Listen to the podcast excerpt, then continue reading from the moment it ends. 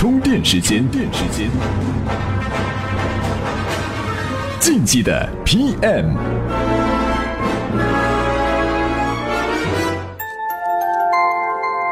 干成了才叫事儿，伟大的都是熬出来的。大家好，欢迎收听竞技的 PM。今天这期节目，我们接着蹭蹭热点。前几天在微信大会上，张小龙抛出了应用号的概念。听过上期节目的各位也知道，这核心意思啊，就是说要将微信啊变成一个内部的 App Store，把一些不太高频的应用呢嵌入微信，提供直接服务。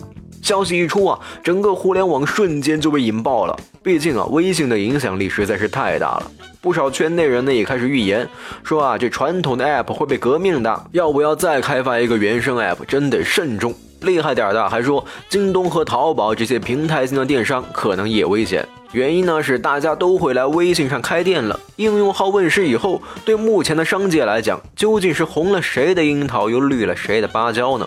接下来我们就来给您冷静的分析分析。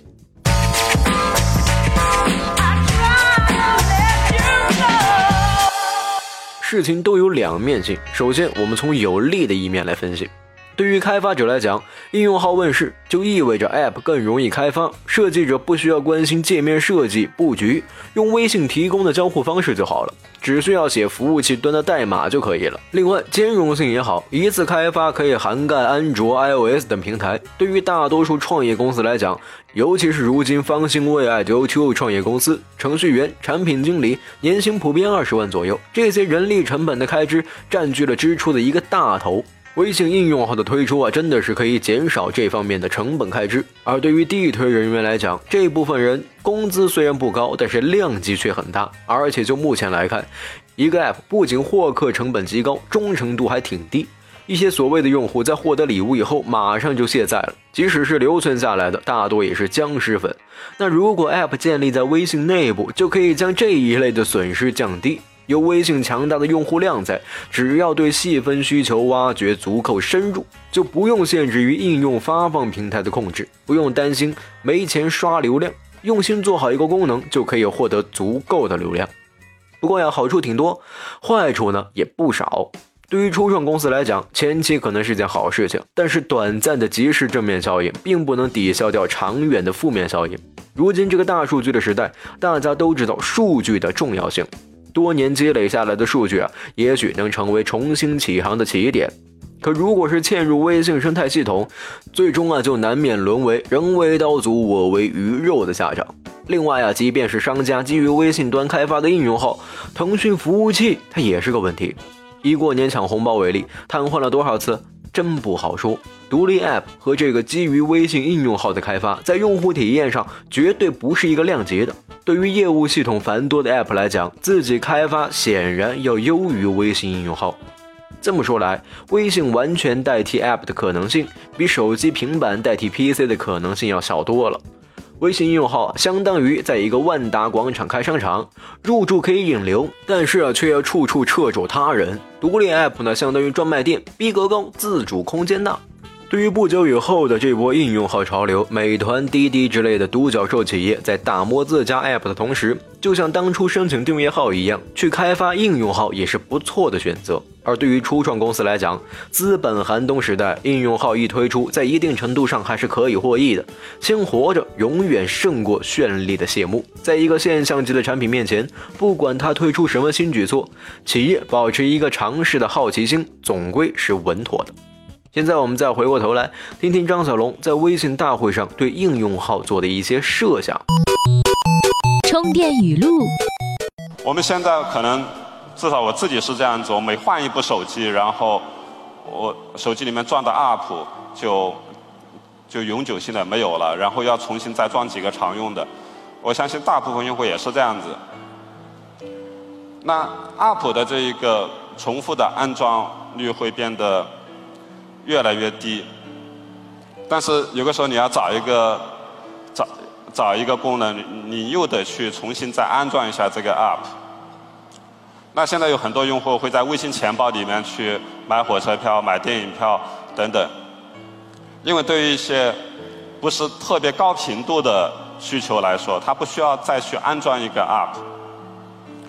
可是如果是从公众号里面去做一个功能，其实也会存在一些问题。首先要找这个公众号并不好找，其次这个公众号的主要目的是下发东西。那我们希望存在一种新的公众号的一种形态，在这种形态下面，用户关注了一个公众号，就像安装了一个 App 一样。然后他他要找这个公众号的时候，就像他要找一个 App 一样，然后进去直接使用这个公众号。然后在平时，这个这个号是不会向用户发东西的，也不需要发东西。我们其实不会看到用户会经常关注一个 App，经常发来一个通知给我。所以 App 就应该很安静的存在那里，然后等用户需要的时候去找到它就好了。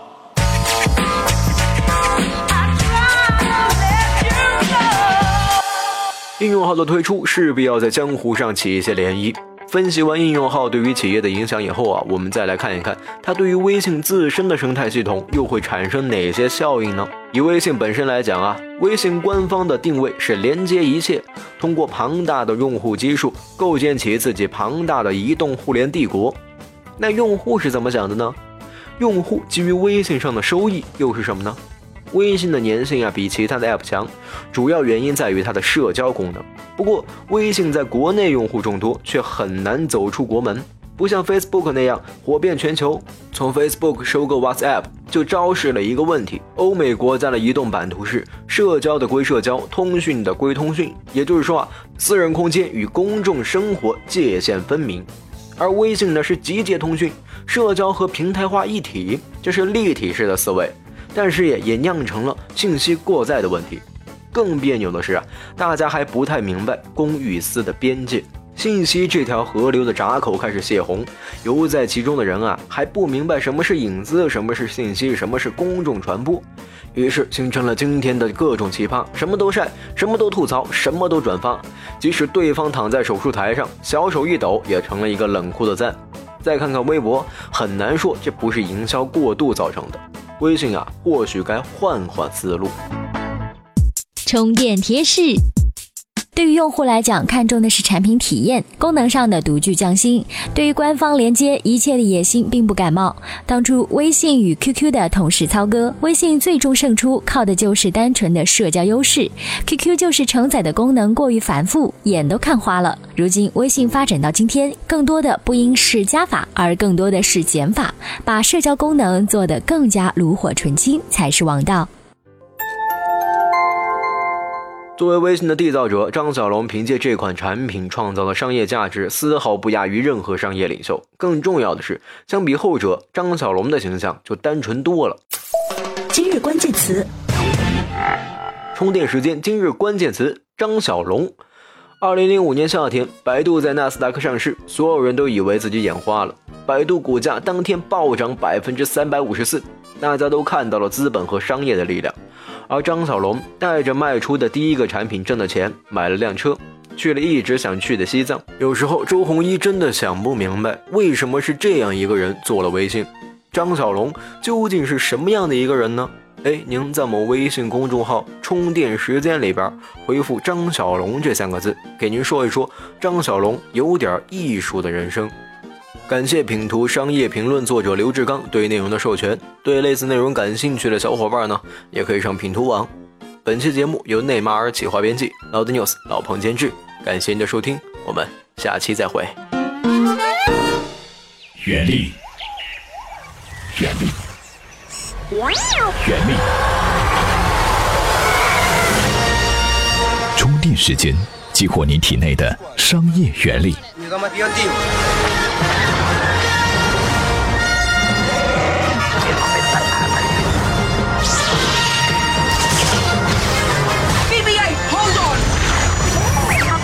充电时间，激活你体内的商业原力。